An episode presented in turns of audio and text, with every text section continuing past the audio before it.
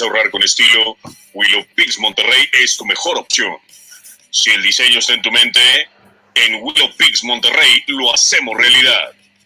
En Nat Repostería estamos a tus órdenes con pasteles individuales, cupcakes y eventos especiales. Quédate en casa, nosotros te lo llevamos. Red Love Dreams no solo se trata de comida exquisita, se trata de tu experiencia en cada bocado. Red Dreams, una experiencia en tu paladar. Si quieres un termo de excelente calidad y con un toque personalizado a tu gusto, con Thermostrong, solo preocúpate por moverle el asador. Chorizo uruguayo por kilo del exjugador de rayados Enrique el Negro Esquivel. Síguelos en sus redes para saber qué día y hora estarán por tu zona. No cuenta con local por la zona T.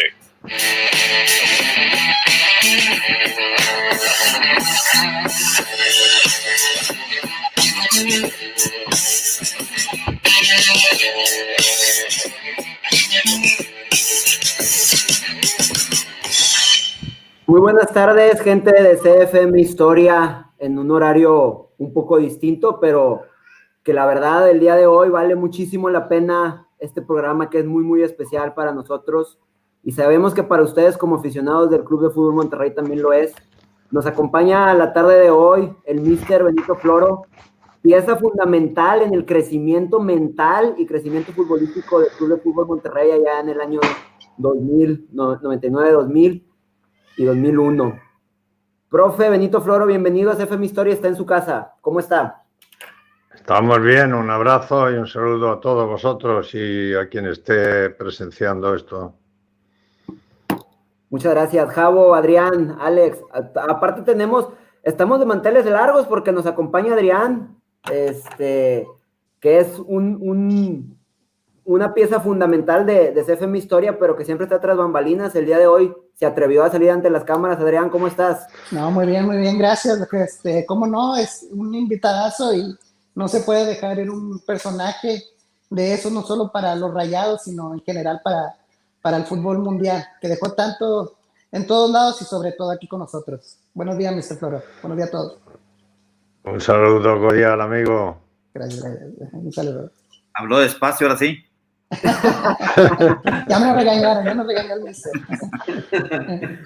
¿Cómo están? ¿Cómo están, gente? Buenas, buenas tardes. Este, pues un día de esos que la gente estaba pidiendo mucho porque es un, es un programa con una pues, ¿cómo llamarle? Personaje tal vez del fútbol, pero sobre todo para nosotros, los rayados que marcó a partir de esta persona, este personaje, esta, este gran persona, porque las personas que hemos platicado con ellos, que hemos entrevistado, no se refieren nada más a un entrenador, sino se refieren a un mister, a un señor, a un señorón que nos hizo a partir de él, a mi, a mi, a mi experiencia o mi idea propia, a partir de él empezamos a, crecer de una manera diferente, con objetivos diferentes en cuestión de, de aquí con los Rayos de Monterrey. Entonces es un gusto que pueda estar con nosotros, Mr. Benito Floro.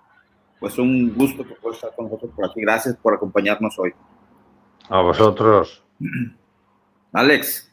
Gracias. Mister, eh, buenas noches allá en, en, Madrid. Buenas tardes a la raza aquí en Monterrey. Realmente le agradecemos mucho la oportunidad que nos da para platicar con usted. Definitivamente, como dice Javo, hay un antes y un después de su llegada. en su después, yo creo que usted es parte fundamental para lo que hoy el Club de Fútbol Monterrey es.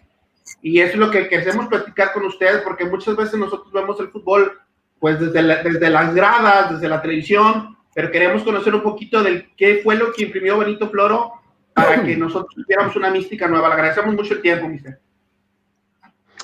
Bien, yo, vamos, de alguna manera me gustaría decir que es muy bonito lo que comentáis, pero que mucho antes de, mí, o sea, mucho antes, los, los, que realmente lograron eso, en primer lugar fue Miguel Hospitao, que es el chico este joven español, que era gente que fue a México a hacerse un porvenir y, y contactó con los directivos del, del Monterrey porque habían destituido al entrenador y estaban buscando otro. Y este chico me contactó porque me contactó antes de irme a México, a esto a, a Japón, y no recordaba que me había llamado y eso, ¿no? Y cuando a la vuelta de, de Japón él me contactó, me dijo que ya me lo había llamado antes y tal.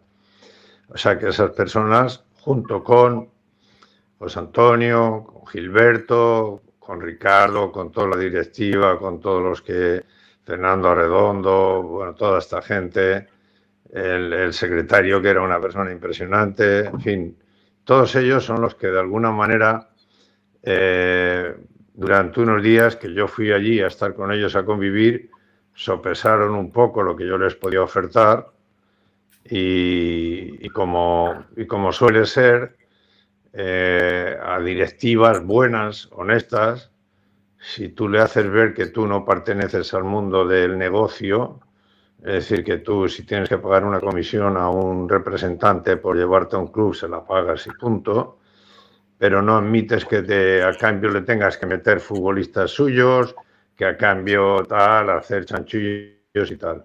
Entonces ellos lo, eso lo apreciaron muchísimo. Desde José Antonio hasta Gilberto y todos los demás lo apreciaron mucho, porque a partir de ahí lo que hicimos fue sanear el club. En 34 futbolistas que había, que, la mitad de ellos no, no, jugaban, pues los sustituimos, o sea, les dimos el, el adiós con educación, con respeto, pagándoles lo que se les tenía que pagar, pero ahorramos mucho dinero porque eliminamos 10 futbolistas que eran sustituibles por la gente joven. Y eso no fue cosa mía, eso fue cosa de todo el grupo dirigente y de, y de la empresa que siempre ha estado apoyando ahí. Pero yo tuve la suerte de que en cierta medida eh, alguien o algunos pensaran que era por mí, pero no, yo era una pata más de esa, de esa mesa grande, ¿no? Sí. Así es. Mister, usted llega a Rayados, pero antes de llegar a Rayados del Monterrey, pues usted ya tenía un paso muy importante en el fútbol español, en Japón, como usted lo, comentó, como usted lo comentó. ¿Nos puede platicar tantito de cómo empezó eh, Benito Floro en este mundo de la dirección técnica este, profesional de equipos? Pues eh, fue a los 26 años, yo ya tenía el, los títulos de entrenador, tanto del nivel juvenil, del nivel semiprofesional y de profesional, porque siempre he sido, soy maestro de escuela titulado, aunque no haya, excepto en dos años, no haya ejercitado mucho, pero sí que lo he ejercitado con el fútbol. Entonces, pues ya tenía, y además como haber sido siempre desde muy pequeño en el instituto un, un deportista top en el sentido de jugar a todos los deportes y participar en todo el atletismo, pues era algo fácil en mi vida. Y a partir de ahí, pues eh, aprendí de mis profesores de la escuela de entrenadores eh, lo que era el juego, lo que era la preparación, lo que era la psicología, lo que era todo eso. Y yo fui a los cursos para aprender, aunque habían cosas que yo ya conocía de bien, ¿no? Pero siempre escuchas algo importante cosa que ciertos, bastantes compañeros míos de aquellos cursos que habían sido futbolistas de primer nivel, pues lo tomaban como diciendo, ¿y esto es que me tienen que enseñar a mí? Entonces yo empiezo así y mientras, mientras jugaba, mientras jugaba al mismo tiempo, hay ruido por ahí. A ver, ya le, ponemos, ya le pusimos mute a todos, maestro. Ya, ya, le, ya lo quitamos. Vale. Mientras jugaba fútbol, yo al mismo tiempo creé, eh, hice con mis amigos una escuela de, de chicos pequeños y creamos un club de juveniles. En fin, todo era fútbol en mi vida. Así hasta que a los 26 años tuve que dejar de jugar porque por una lesión de tobillo y unas anginas me inyectaron mucho antibiótico y mucho antiinflamatorio y me, y me rompieron el sistema de, del audio y del, y del equilibrio. Entonces ya me puse a entrenar semiprofesional y hasta el día de hoy, de equipo en equipo, de, pues bien, disfrutando, aprendiendo cada día más. Luego fui profesor de la Escuela de Entrenadores en España y eso pues en la, en la asignatura de táctica y estrategia. Y eso pues significaba estar bien preparado, estudiar mucho, leer mucho, escuchar mucho a la gente mayor. Y así es como poco a poco fui haciendo mi carrera.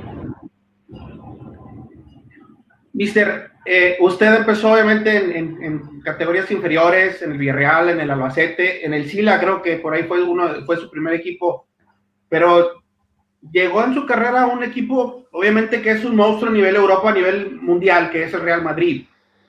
¿Qué sentimiento le deja a usted? Eh, ¿Cómo es trabajar una presión tan grande en el Santiago Bernabéu eh, para un equipo como el Real Madrid? ¿Cómo nos describiría su, su etapa en el Real? Eh, eso es un tópico. en el Real Madrid, en donde sea, y más en el Real Madrid, en los grandes clubes, se te respeta mucho más, hay más experiencia de fútbol. Eh, es cierto que al mismo tiempo también interfieren mucho, no muchos periodistas, pero sí grupos de periodismo que compiten entre ellos para ver quién es el que más noticias da, etcétera, etcétera, que son los que en cierta manera a mí me provocaron un poco mi salida allí, porque eran los dos hegemónicos de España, los que más audiencia tenían, y claro, esos quieren que uno de los dos maneje el Real Madrid en las noticias, en los anticiparse los fichajes, todo eso. Y como yo no quise ser de ninguno de los dos, respetar a los dos, pero no decantarme por ninguno, pues al final lo que pasó es que los dos me daban, iban contra mí de una manera incorrecta, como se demostró, ¿no? Pero no, no, no, es, no es más que en otros lugares. Hay lugares menos importantes que te dan muchísima más dificultad. Yo en el Real Madrid lo pasé muy bien, tuve el, apoyo siempre del presidente y si llegó el final como llegó, pues no fue por culpa ni de él ni de mí, fue por culpa de esos dos medios periodísticos y uno de ellos quiso imponer de una manera, una manera sucia, vamos, por decirlo de alguna manera, ¿no? Porque los hechos son evidentes. A mí por aquello me destituyen cuando faltaban 11 partidos íbamos a dos puntos del Barcelona.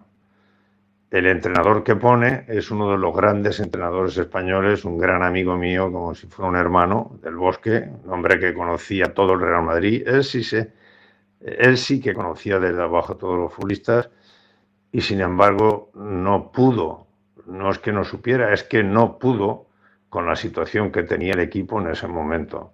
Y de hecho, en los 10 partidos que faltaban, se quedaron a 11 puntos del, del Barcelona. O sea, que era simplemente para todos esos caraduras que me enjuiciaron así fuera del club, ¿eh? los, algunos periodistas y gente más, para haber dicho, jopa, pues nos hemos equivocado, porque hemos dicho que lo tiren y resulta que...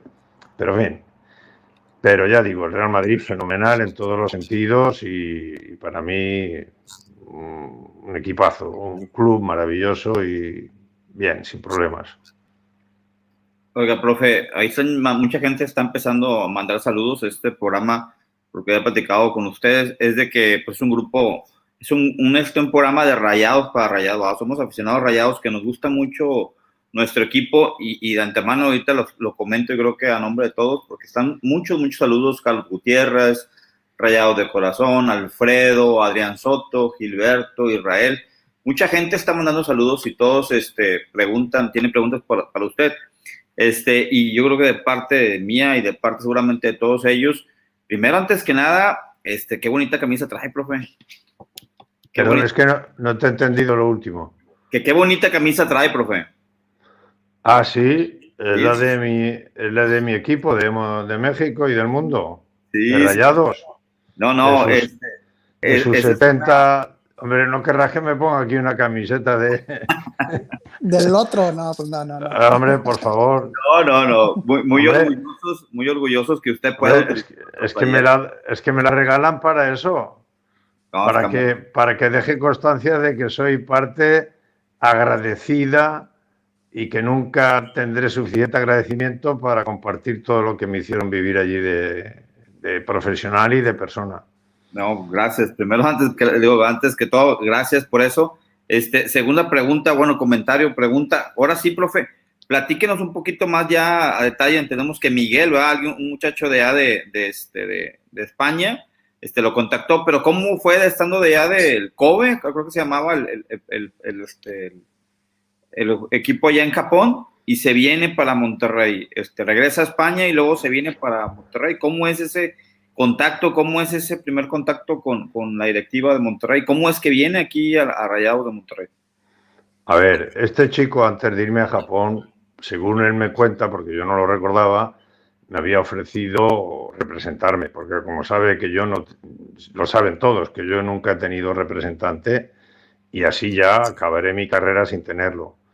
Entonces, cuando volví de, Japón, él me contactó, porque ya había entendido que había problemas. Él se fue a México a hacer las Américas que decimos, y eso tiene mucho valor. Miguel ahí hecho muchas castañas a su vida y, algo, no sé ya cómo conectó con Fernando Arredondo cómo eso ya no lo puedo saber. Lo que sé es que cuando yo vuelvo, una noche me llama y don Benito, soy Miguel, hospital, tal, y no lo recordaba. Digo, mira, escúchame, pero estoy un poquito despistado del asunto. Dice, bueno, pues esto es así, tal, Monterrey está, está buscando un entrenador y yo me gustaría saber si a usted le interesaría, no le interesaría. Y digo, déjame un poco que mire, a ver, miré el historial y miré el estadio y a mí los estadios me ilusionan mucho. No me gustan los, los que tienen campo de, o sea, de esto de atletismo, pero no sé por qué se tenía un algo especial. Y entonces le dije que sí, que, que hablase con ellos, que a mí me parecía bien, que no había ningún problema. Entonces, nada, a la hora y media o dos horas, era noche en España, El primero que habla es, eh, eso me lo contaron luego. Estaban en una mesa redonda donde en medio de todo había un teléfono de esos que, lo oye todo el mundo. Entonces hablaba Fernando Redondo, que en par descanse, una bellísima persona un hombre experto. Eh, profe, ¿qué tal? Que vea que estamos interesados, que qué le parece, qué tal, Es, bueno, es que nos ha dicho su representante que y entonces yo le digo, un momento, por favor, Fernando. Les ha dicho Miguel Hospital, pero no es mi representante. Yo no he tenido nunca ni tendré representante. Porque no quiero que ningún jugador me mire a la cara y me diga, ese que está jugando juega porque es el representante tuyo el que lo ha traído, pero no porque sea mejor que yo. O sea, yo soy entrenador de los veintitantos furistas no de, estos que son de mi agente, ni del otro, ni entro en ningún chanchullo, ni nada. Y en ese momento se percibe como el teléfono cambia de dedo y aparece Gilberto. Y dices, eh, eh, Mister, bueno, no sé cómo dijo, si Mister o Bonito lo que ofrece. Eh, Gilberto Lozano, por favor, coja mañana un vuelo y véngase a, aquí a Monterrey y así de paso, eso era miércoles o jueves o algo así. Y de paso verá un partido el sábado, que es muy importante, y, nos conoce y vemos y charlamos. Dice, pues no puedo ir porque mañana tengo una conferencia de unos 150 entrenadores en, en la provincia de Alicante y tengo... no, por favor, pues déme 10 minutos a ver si los puedo cambiar para en una semana. Lo cambié, me mandaron los billetes del vuelo y allá me presenté. En el mismo, en el mismo aeropuerto conocí a Miguel Hospital, porque no lo conocía. De hecho, yo al salir estaba mirando a ver dónde estaba y allá vi, en el fondo vi a un, un chaval joven, alto, parecía sacado de estas novelas típicas de, Sudamérica o de América, un, galán impresionante. Y lo veo que viene cara a mí y digo, madre mía. Dice, Benito, digo, sí, claro. Dice, sí, Miguel Hospital. Digo, ¿qué dices? Dice, pues si tú eres un galán de cine. Nada, muy bien, el chaval se portó fenomenal y somos, bueno, ya es como un hijo mío, así de sencillo. Y nada, fuimos, estuve, estuve allí unos días, conocí a José Antonio, conocí a, toda la directiva y creo que presencié el partido de un equipo que estaba a punto de descender también, eh, que iba de camiseta verde, no recuerdo ahora mismo. Pero bueno, fue un, hay unas fotos de esos ahí en, en la tribuna del estadio ¿El León? Eh, el León a lo mejor, que era el que, eh, andaba mal. No, recuerdo, no recuerdo bien quién fue. Pero lo que sé es que se ganó, creo que lo entrenaba Capa. No estoy seguro, pero creo que lo entrenaba Capa. Total, que cuando ya pasa aquello, hablamos y tal. Y Gilberto y, Arredondo me dicen lo mismo. Dice, bueno, pues eh, hemos estado en contacto con otros entrenadores. Había un entrenador que era, que era ya conocido de, de Arredondo, que, era un chileno, creo, algo así, un hombre mayor, pero bien. Total, que yo me regresé y al poco de regresar, ellos me dicen que, nada, que todo de acuerdo y que marche para allá. Y nada, poco me fui allí y nos pusimos a trabajar. Bueno, qué bueno. Profe, ah, ya nos contó que checó por internet y que miró el estadio y que le gustaron ciertos detalles pero usted tuvo algún factor, algo que dijera, bueno, sí, esto es lo que, por esto vengo a Monterrey, porque me gustó tal cosa o tal otra cosa, porque sí fue un cambio muy drástico de Japón para Monterrey en su momento. ¿Tuvo algo que le dijera, esto me da buena espina? La buena espina es cuando Arredondo habla de lo que quiere, cuando yo digo lo del representante, y Gilberto toca y dice, además lo dice porque él no quería ese tipo de entrenador que está pegado a los representantes y que iba para aquí, iba para allá. Entonces eso no es fácil de encontrar. Y eso ya fue un punto importante. Y el otro es que me dijeran con sinceridad que tenían a otros técnicos y que en dos o tres días me, me notificarían.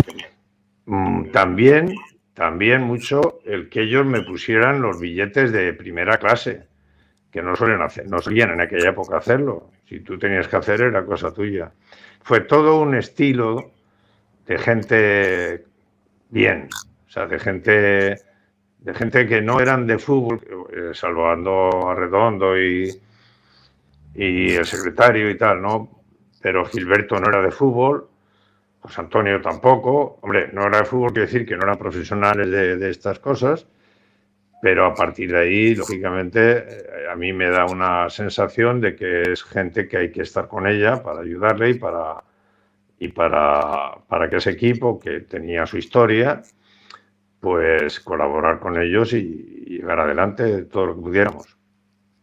Gracias. O sea, no, no, hubo, no hubo otra cosa más. Es un feeling que te viene de frente. Yo soy muy de, del sentimiento de la primera impresión que se me da y todo eso. A veces me equivoco, pero bueno, ahí tuve la grandísima suerte de no equivocarme. Muchas gracias, profe. Gracias, profe. Profe, cuando usted, usted llega a los Rayados, ya como ya platicamos, llega en el año 99, Monterrey venía de varios años complicados, incluso venía de, de descensos, de salvarse de descensos y demás. ¿Qué se encuentra, ya deportivamente hablando, qué es lo que se encuentra en, Rayados de esa época, que hoy que es muy diferente al Rayados actual? A ver, yo recuerdo que cuando llegué, estuve, bueno, cuando llegué o no, cuando fui, cuando fui, que creo que estuve dos días, no estoy seguro, pero sí que sé que mandé que me llevasen al, al hotel todos los DVDs que tuvieran los partidos de anteriores a, o sea, los cinco o seis partidos últimos, que me los llevasen allí. Y yo por la noche, como el sueño a mí en cinco horas me daba más que suficiente, pues eh, vi a todos los a todos los partidos esos que habían jugado. Y ahí ya empecé a ver lo que yo iba a considerar que no era competitivo y al mismo tiempo a conocer eh, jugadores de, otros equipos de allí de México que tenía que me anoté mis papeles por si había la posibilidad de contratar a alguno de ellos y tal, ¿no? O sea que todo eso ya estaba en marcha porque es mi profesión y me encanta hacerlo. Claro, gracias. Gracias, mister. Pregunta. Llegó a un fútbol mexicano que muchas veces pudiéramos decir, bueno, pues el fútbol es 11 contra 11, es un balón, dos porterías. Pero cada país tiene una mística y una forma o una cultura distinta para jugarlo, ¿no? Siempre hay algo en el interior que, que te puede motivar de manera diferente. ¿Cómo adaptar el, fútbol español a un mexicano? ¿Cómo llegar y cambiar esa cultura de juego a un equipo en A ver, esa es una pregunta que soléis hacer, se suele hacer, porque en el fondo no entendéis, y no es peyorativo, no entendéis que el fútbol es igual en todos los lugares del mundo, en todos. Lo que tú crees que es especial de tu país en cuanto al comportamiento de los jugadores, de los dirigentes, de los periodistas, de los aficionados, que ante una derrota, ante una victoria, ante un éxito, ante tal, en todos, en todos los países de la Tierra es así. No le deis vueltas. O sea, no hay nada especial. Eso que dicen, el fútbol de aquí, el fútbol de allá. El fútbol de aquí, el fútbol de allá es el mismo en todos los sitios. Lo que no es el mismo es el fútbol de, Nueva Zelanda. ¿Por qué? Porque juegan como un fútbol rugby. ¿Entiendes? O sea, eso no.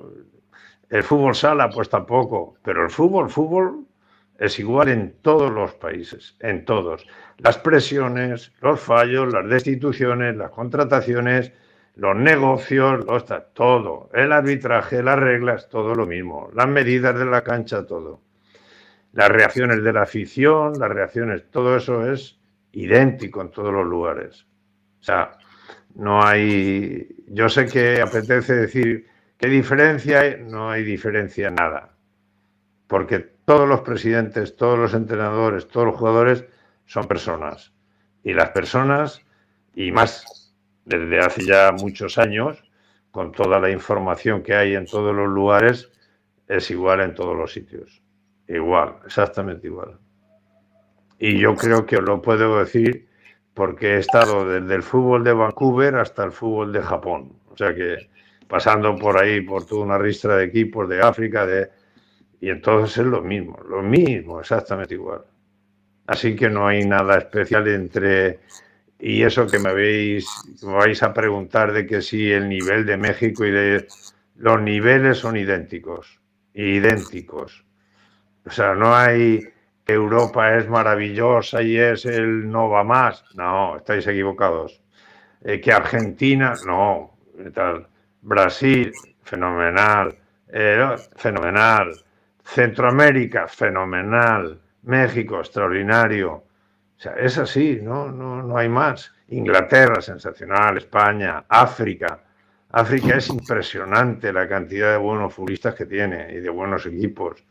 Asia igual, o sea, Rusia, yo he tenido futbolistas rusos impresionantes. Y en Japón igual, en Japón había chicos de que yo por una de las razones de por qué me salí de allí es porque yo tenía chicos jóvenes que venían de la universidad que eran mucho mejores que los veteranos que tenían allí, no lo sabían comprender. O sea que una así que eso hacedme caso y, no caigáis en ese error de comparar, de que si el fútbol mexicano y el fútbol europeo, el fútbol... No, déjate, de hecho los, los, los jugadores mexicanos que han ido a Europa han triunfado. No te hablo de Guardado, te hablo de todos. Hugo Sánchez es una maravilla, o sea, no...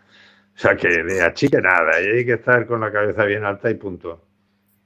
Fíjese, pero ahorita está la gente, la gente sigue mandando saludos, dice por ahí eh, Vico, le está mandando saludos a ustedes, dice Gerardo Garza, dice, con Benito Floro cambió el estilo, tipo de juego de rayados, con el famoso fútbol excelso, saludos también de Miragin de, de, de, Houston, por ahí estaba también el este uh, mexicano Texas de allá de, China, de China, no Nuevo León, China, este, allá aquel este, asiático por allá, pero mucha gente sigue, sigue por ahí este, mandando saludos, dice por esto ahí Mario, Mr. Floro, nunca vamos a olvidar el coraje y estilo que inyectó nuestro amado club, dice, esta es su casa y nuestro agradecimiento eterno, yo creo que más tarde que tenga tiempo podrá ver el video y va a ver todos los este, mensajes que la gente le está colocando por ahí, pero hay un, hay un tema que, que este, hay una historia. Que, que, que, quisiéramos que nos platicara, si es que lo puede comentar.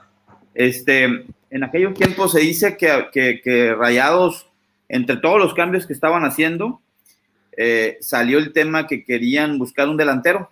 Y usted lo que dijo, ¿para qué buscamos afuera? Si aquí tenemos nuestro delantero. Y en este caso fue el buen Tano. ¿Cómo, cómo fue ese, ese, esa, esa idea? ¿Cómo el que alcanzó a ver a, ese jugador?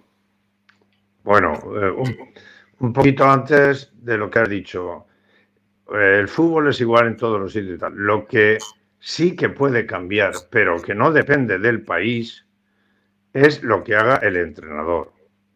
Entonces ahí sí, hay corrientes de contraataque, hay corrientes de mucho toque, hay corrientes que comparten las dos cosas. Hay gente que es muy agresiva defendiendo, muy hacia arriba. Hay gente que utiliza mucho más el fuera de juego desde su cancha eso sí, eso sí que se da, pero se da en cualquier lugar. Pero es lo que marca un poco la diferencia. Que un equipo juegue bien, combinando. jugar bien significa defender bien y atacar bien.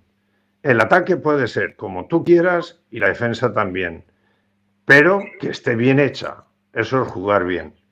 Y hay diferentes formas, no muchas, pero las hay, diferentes formas de defender y de atacar. Ahí es donde se marca un poquito, pero es que no sirve para decir que si esto o aquello. ¿Por qué? Porque tú te vas a Brasil, por poner un ejemplo, y de 20 equipos, a lo mejor 15 juegan al contraataque como ataque más importante y otros a tocar la pelota y otros. Eso es, eso es en todos los sitios. Y lo de Toño, yo creo que ya es un poco, pues también crear un poco de, de mística ahí, un poco de historia, pero fue más sencillo, ¿no? Eh, a ver, cuando empezamos en los primeros partidos y ya tenemos que hacer, porque creo que sí, fue así, tuvimos unos partidos que fueron dificilillos y luego ya empezó la siguiente etapa. Y claro, para la siguiente etapa había que tomar decisiones.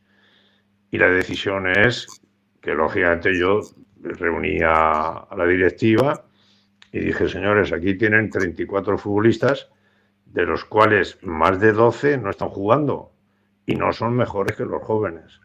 Así que yo creo que hay que darle salida a estos, contratar a dos o tres de los que yo ya había visto aquella noche que vine, si se puede, y luego pues ver la, el segundo equipo, porque Magdaleno y Gamboa lo llevaban perfecto. Entonces ver y los demás técnicos y ver qué chicos podemos hacer y qué no tal. Y entonces, yo en aquellos seis meses creo que fui a, Costa Rica y traje a Saborido, que lo llevamos al Saltillo, porque me gustó. Era muy joven y no pudimos darle lo mismo que a Toño, pero acabó siendo máximo goleador de la MLS y sigue todavía jugando, era un buen futbolista. Pero bueno, en un entrenamiento de los jueves en, aquellos momentos de estar buscando el equipo para esa, segunda temporada que venía, eh, hicimos un entrenamiento y como nos faltaba, era un entrenamiento entre los suplentes teóricos y los jóvenes mejores para hacer un partido de, de lo que se va a hacer luego el domingo. Y nosotros teníamos ahí un par de defensas centrales bastante duros y fuertes. Y este chiquillo, Toño, con su melena así un poquito taciturno, como que estaba en otro sitio, Y, bueno, además me dice Madaleno, ojo, que este chico ha sido campeón del tenis en, México, o sea, el campeón juvenil de tenis. Ostras, tío, pues yo quiero un delantero. Dice, no te preocupes, tú, tú míralo, tú míralo y a ver qué dices. Claro, empiezan a meterle balones por arriba y se los lleva a todos. Por abajo los controlaba, los cubría con el cuerpo y tal. Y ese día, o sea, esa semana, me fui a Saltillo a verlo jugar. Y nada, dije, este para nosotros. Porque era realmente muy bueno. Muy, muy bueno. Y no, pero no hay historia de, que yo le dijera a la directiva, no, olvídense, tal. Ellos ya me habían anticipado por Madalena y por, por Gamboa, que ya y Arredondo lo sabía, que era un buen futbolista y que tal. Pero faltaba, pues eso, darle la opción y trabajarlo. Profe, eh, como muchos comentan, muchos recuerdan que usted trajo a Aldo, pero aquí hemos tenido a personajes como el Tilón Chávez, este, el Pirata Castro, Gastón Obledo, entre otros, y todos lo recuerdan a usted. Eh, Tilón Chávez comentó de que él venía de un entrenamiento muy agresivo con el Tuca Ferretti, de correr, correr, y cuando llegó con usted, usted le enseñó a hacer timings, manejar tiempos distintos que de primero no, no, no sabía por qué, pero llegó un momento que se dio cuenta que su condición física mejoró bastante. Eso sentimos que ayudó para que después de cinco o seis años entráramos a liguilla. Eh, fue un momento histórico para nosotros, nos haya despachado después en cuartos de final o no, teníamos mucho tiempo sin, sin entrar a esa liguilla. ¿Usted qué piensa que fue lo que amalgamó para entrar a esa liguilla? ¿Cómo la miró usted? A ver, yo cuando todo lo hacíamos en grupo, no era yo. Ya estaba Redondo, estaba Gilberto, estaba todos. Estaba Magdaleno, estábamos todos allí. Y todos éramos una opinión de esto, de aquello. Yo proponía, lógicamente, porque era mi responsabilidad. Y luego se tomaba la decisión de que futbolistas y que tal, ¿no? Los que sí, los que no, los que podían ir tal. Entonces yo creo que hay algo importante y es que nosotros tuvimos mm, un comienzo un poco fastidioso en el sentido de que el delantero Pedro, que era muy bueno, pues no comprendió lo que yo quería que, hubiera hecho. Y, Antonio Mohamed, pues también, al mismo tiempo, porque al poco, eh, eso que es, hizo un esfuerzo, porque la verdad es que hizo un esfuerzo de pasar de ser un futbolista Mm, por decirlo de una manera, intocable, admirado, etcétera, etcétera, que da esa sensación de estar por encima del entrenador, pues acabó por entender que conmigo no iba a ser así, pero yo le daba muchísimo apoyo porque era, y es, pero era un futbolista impresionante, o sea, realmente impresionante. O sea, pero impresionante es impresionante, de no envidiarle a nadie en su posición. Pero claro, además es muy inteligente y era la persona que yo quería de alguna manera que fuera el líder del equipo, pero líder positivo, no el líder de transformar como todos sabíamos cómo él era eso, ¿no? Claro, era una responsabilidad que él, con lo joven que era, en aquel momento no quiso admitir. O sea, no quiso, no, no, no lo consideraba. Él quería seguir haciendo su ritmo y su tal. Pero un equipo que tiene que ir arriba no, no puede hacer esas cosas. Tiene que estar con el líder en su, en su sitio, en su lugar, realizando lo que tiene que realizar, siendo ejemplar, etcétera. Y se marchó. Y esos dos jugadores, pues eran importantes, porque tenía uno era un goleador bueno y, y Mohamed era todo. Era nuestro Messi o lo que se quiera creer, pero se quiera decir, pero era impresionante. Y luego pues nos tocó firmar a otros y, seguir trabajando. ¿La diferencia cuál es? Pues que eh, yo desde muy joven ya os he dicho que empecé a, ser eh, profesor de la escuela de entrenadores en la, en la, faceta de táctica y estrategia, que es la más importante del fútbol. Es decir, el futbolista físicamente nace con sus cualidades. Las tienes que mejorar en el gimnasio, las tienes que mejorar con ejercicios, etcétera. Bien pero están marcadas ya. Y cuando ya llegan a segundo equipo, primera división o tal, ya vienen con una calidad técnica, es decir, de control del balón, que también ya es, no es que sea imposible, es que es un poquito más difícil de conseguir. Es decir, en las edades pequeñas hay que enseñarles muchísima técnica, muchísima. Y muchísima técnica, que la gente se equivoca, no es que siempre estén tocando el balón, no. Antes de tocar el balón, tienen que enseñarles a hacer el gesto, el gesto físico, de cómo tocar con interior de pie, etcétera.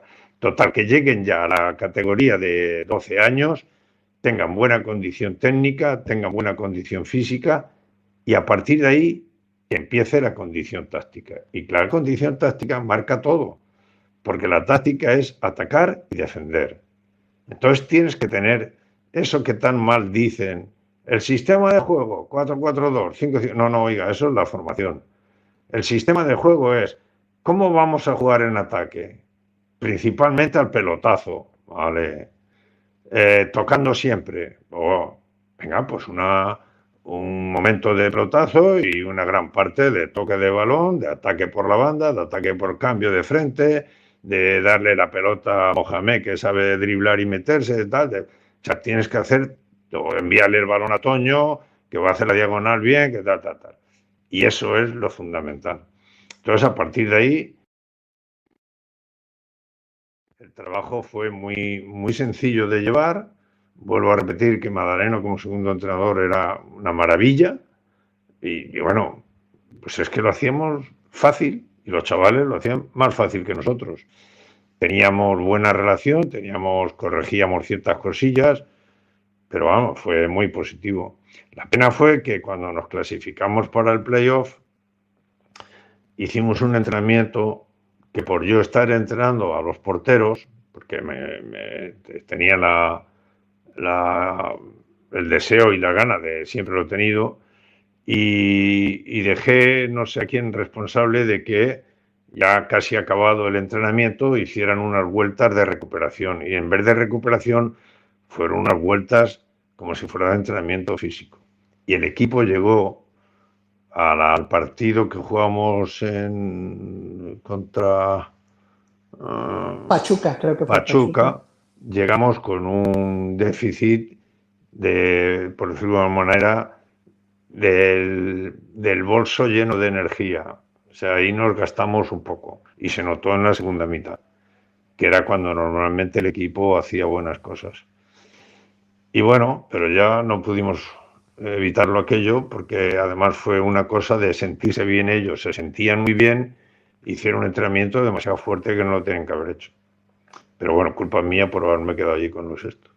Y hubiera sido una cosa, no sabemos si hubiéramos llegado a la final o no, pero bueno, lo luchábamos. Y bien, la verdad es que fue una etapa maravillosa en mi vida profesional probablemente la mejor junto con la del Albacete y del Real Madrid. Y pues bueno, ahí está. Y de nosotros y de muchos jugadores que lo han comentado aquí, profe, que siempre lo, lo nombran a usted. Tilón, Gastón Obledo, Pirata Castro, entre otros. Todos hacen muy buenos comentarios. De hecho, este, hay muchas buenas anécdotas. Este, Gastón casi que nos hizo llorar aquí. El buen Gastón, el buen Gastón con un corazón increíble, muy grande, este, habla de una anécdota con usted que cuando él ya se iba a retirar y este, ya este, tuvo una anécdota con usted ahí el último, este, pero no muy, muy, muy, muy buenas de todos los jugadores que han estado con usted. Todos se referencian de muy buena manera. Pero es que eso es porque ellos son realmente buenos.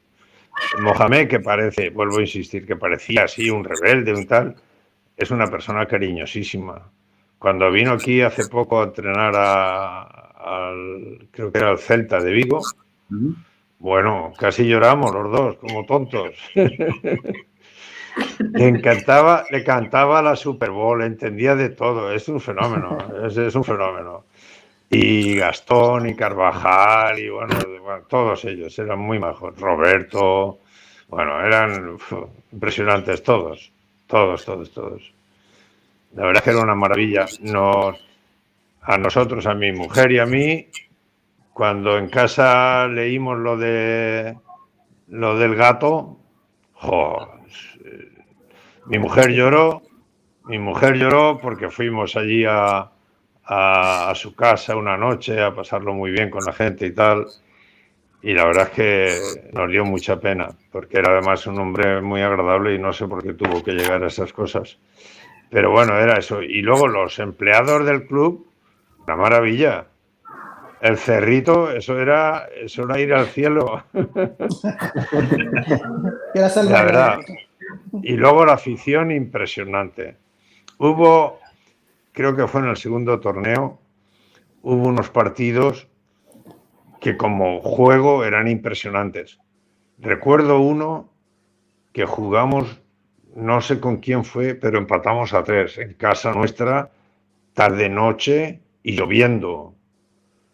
Y bueno, fue un partido tremendo. Yo recuerdo al día siguiente ir por la calle y la gente decirme, pero varios, porque el Tigre siempre era un poco la referencia, y iba un poquito por delante o un poquito o mucho, o lo que fuere, pero la gente decir, no se me achique, no se me achique estos tigres que peloten lo que quieran, ustedes sigan jugando a fútbol. no, no, no reírse que fue así, pero no una persona. A mí me, yo qué sé, una tarde que íbamos pasando por ahí, os lo digo como es. Así, jueguen, toquen la pelota, ya esto, para el pelotazo para el tigre y tal. Bueno, pues fue emocionante, porque eso en otro club, ya en ese momento el entrenador ya estaría en la calle. Pero sí, pero la afición valoraba mucho que el equipo jugara bien, que atacara bien por las bandas, que dan los goles, la... bien, era... fue una etapa bonita, de verdad, en el sentido de pero no para hacer historia de decir, oh, la historia del, de Monterrey de Rayados es, viene de, pues no hay gente delante de nosotros, madre mía.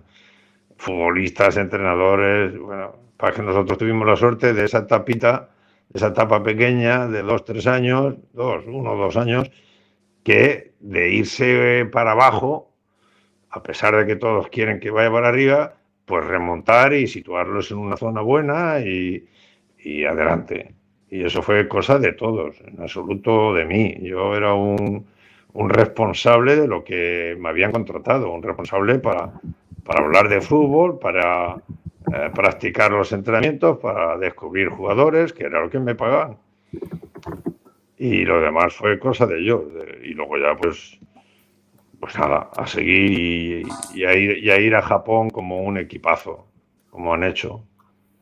Y eso se debe a, todo, a todos vosotros, a los medios de comunicación, a los, a los aficionados, a los dirigentes, por supuesto, a José Antonio y a toda la gente, y eso es algo impresionante. Profesor, ahorita platica que eh, Rayados fue una, una etapa muy bonita en, su, en su carrera profesional y en su vida. ¿Cómo se da, se da la salida de, de Benito Floro del Club de Fútbol Monterrey? Digo, a nosotros nos dolió mucho Queremos saber cómo, cómo se da esta salida.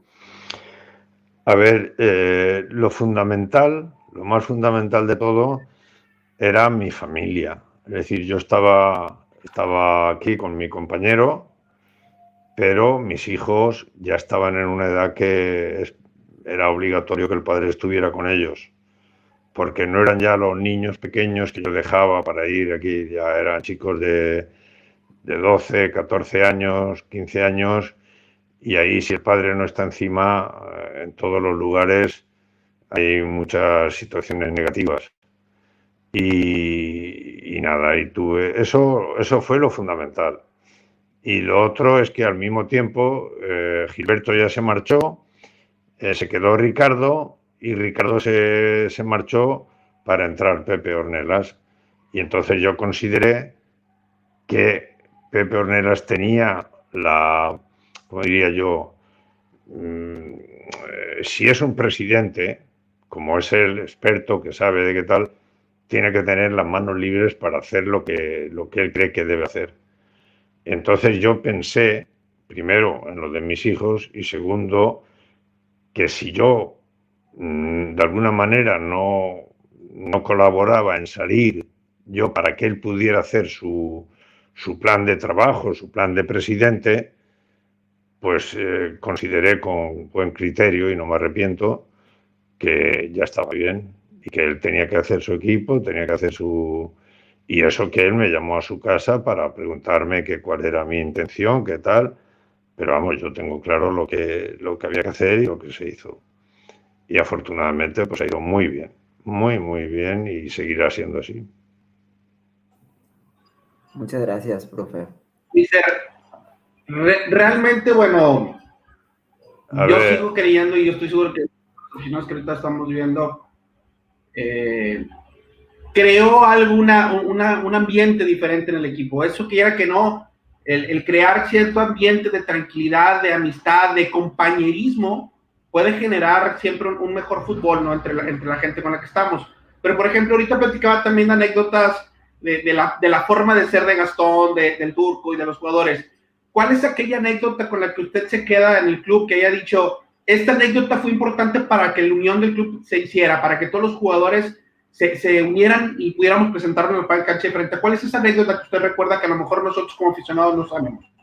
Pero a ver, eso es todo, eso es lo que, lo que vengo a deciros, que si todos los estamentos del club trabajan en la misma línea, eh, se reducen mucho los problemas. En el club, en el equipo, había jugadores como Bastón, como Carvajal, como los que acabo de nombrar y otros que eran muy responsables.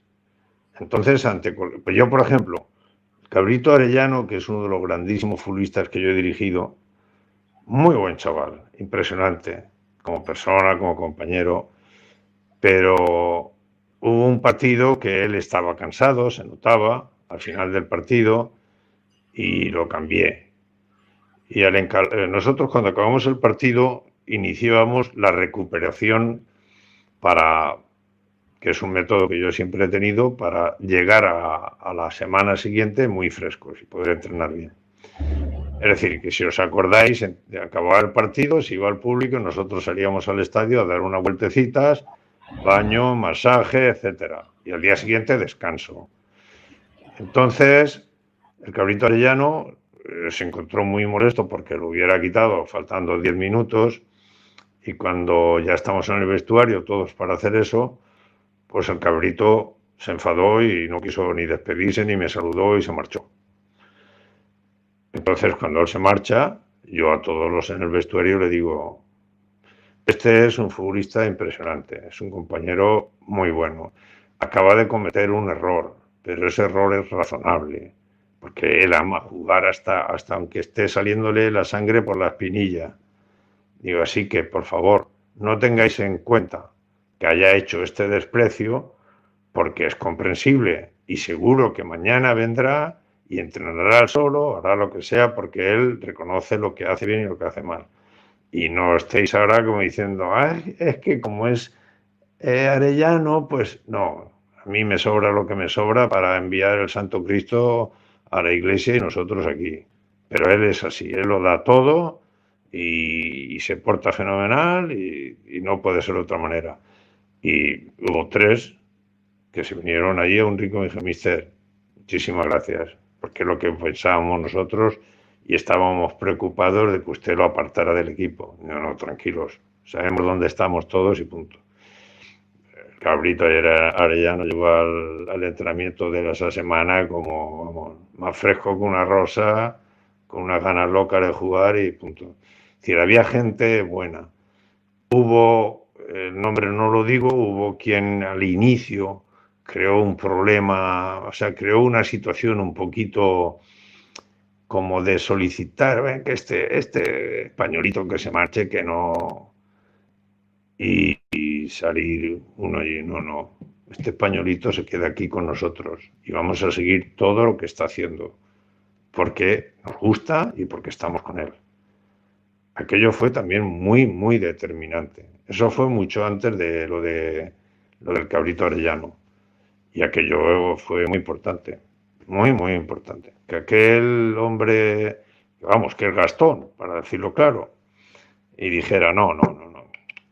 Nosotros aquí a trabajar con el profe y lo que él diga hacerlo y a colaborar y adelante todos en conjunto. Claro, Roberto, Carvajal, pues todos ellos que no tenían otra opción. O sea, era su equipo, era su... y lo colaboraron muy bien y estuvieron todos ellos. Por eso yo agradezco mucho que a mí me hayan puesto, como eso dicen, de, la historia, pero la real historia empieza desde, desde José Antonio hasta,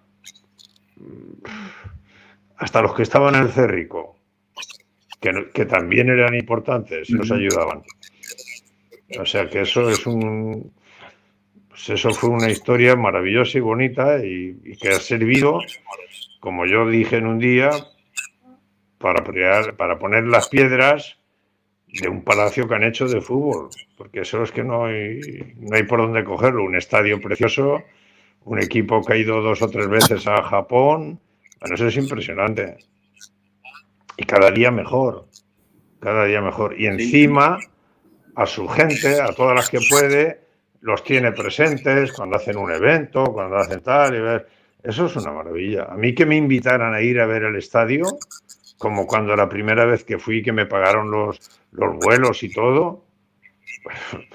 Yo, ¿Eso quién te puede hacer? Salvo un club que tiene mucha categoría, una afición enorme y maravillosa. Y eso, extraordinario.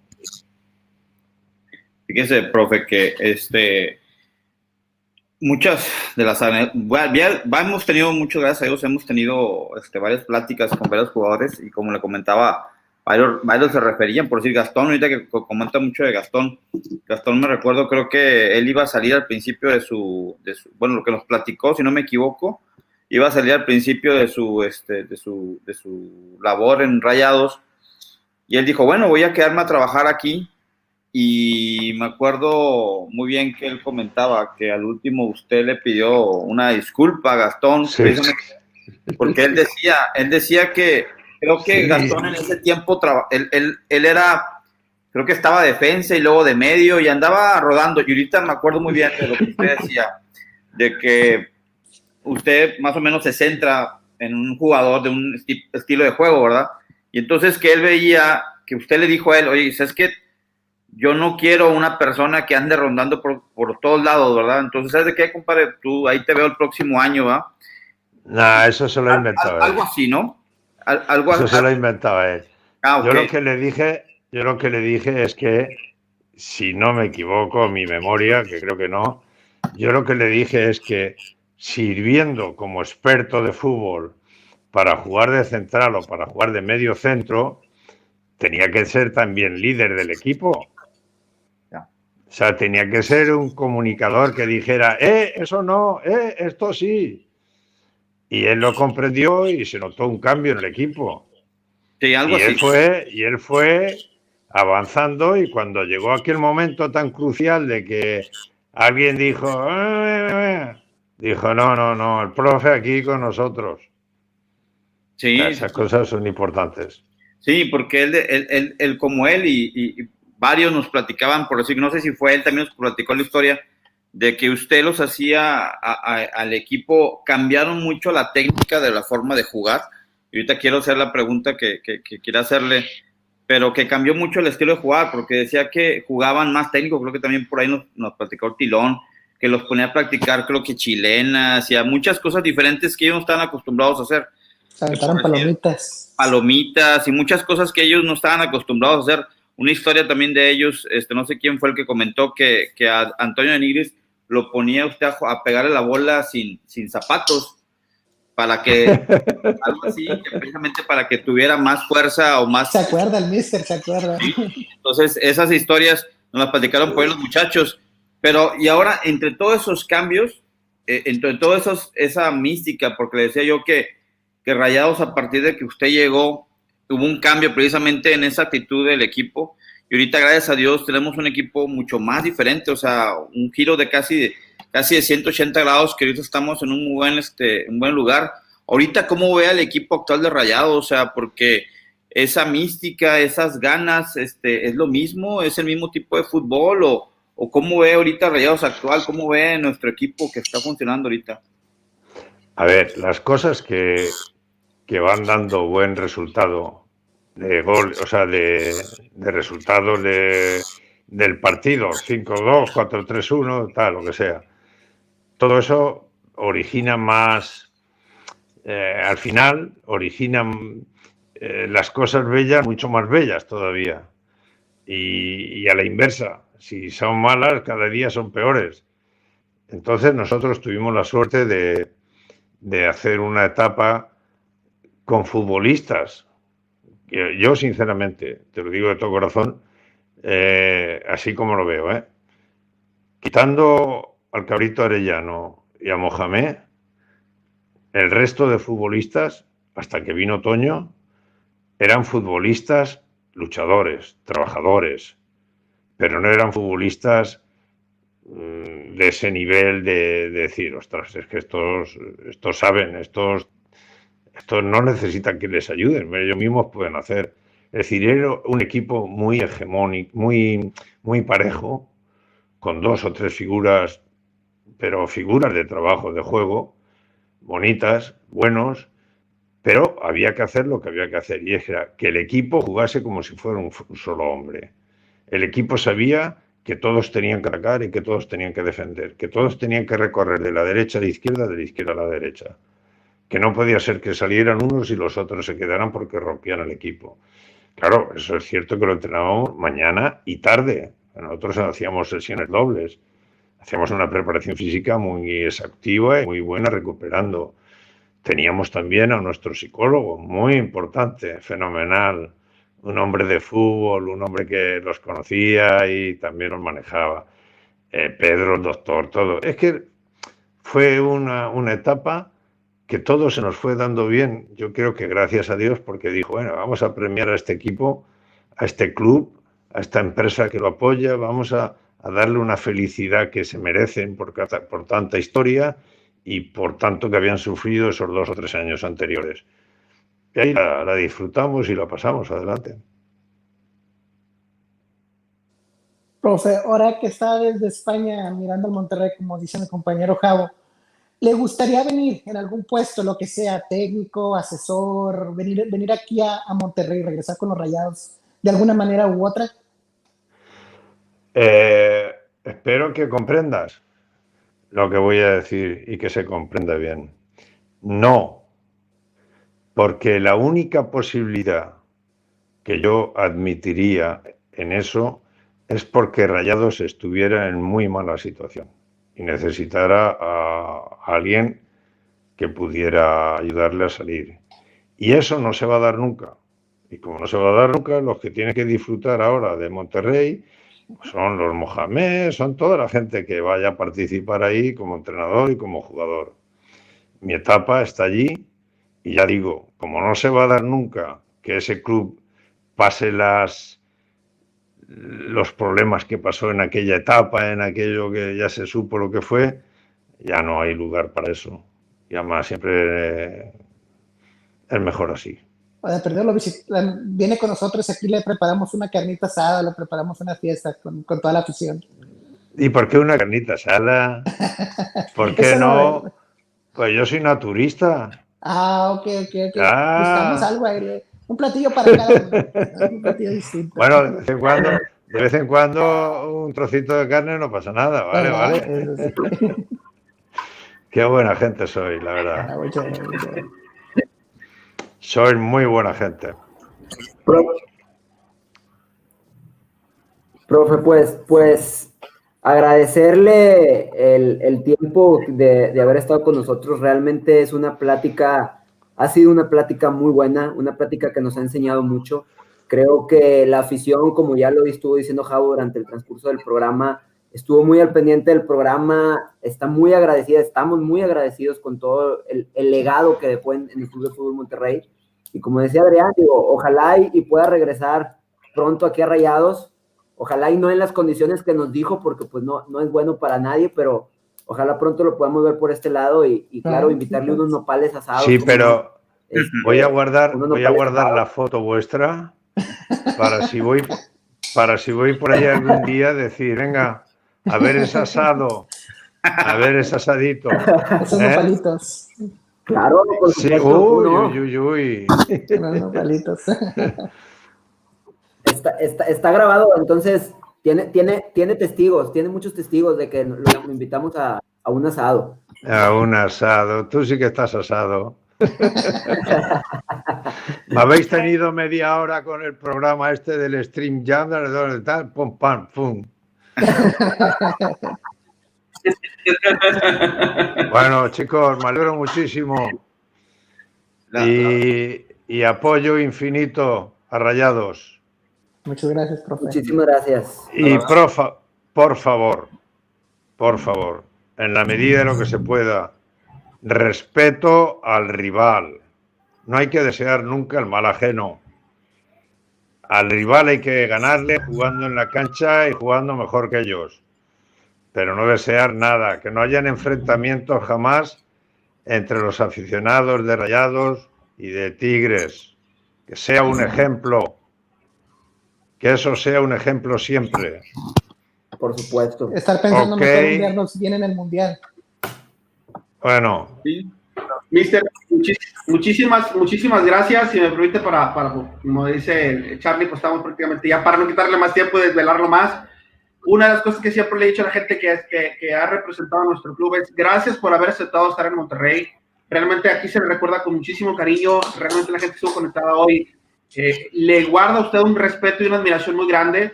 Eh, sus palabras, estas últimas palabras, yo creo que es, es un, es un punto muy importante que debemos de, de recalar en nuestra cabeza todos los aficionados del Monterrey.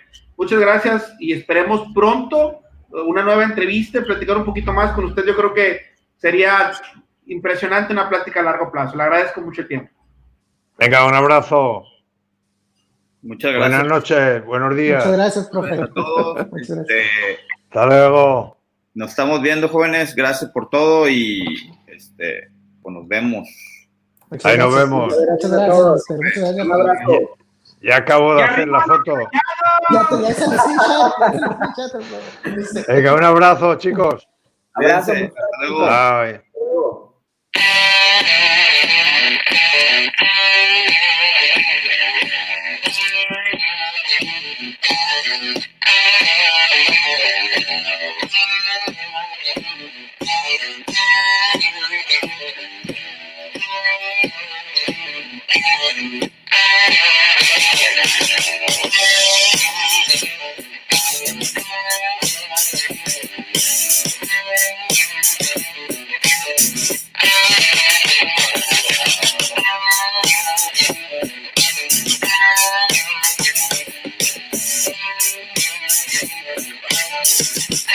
No sabía que teníamos también.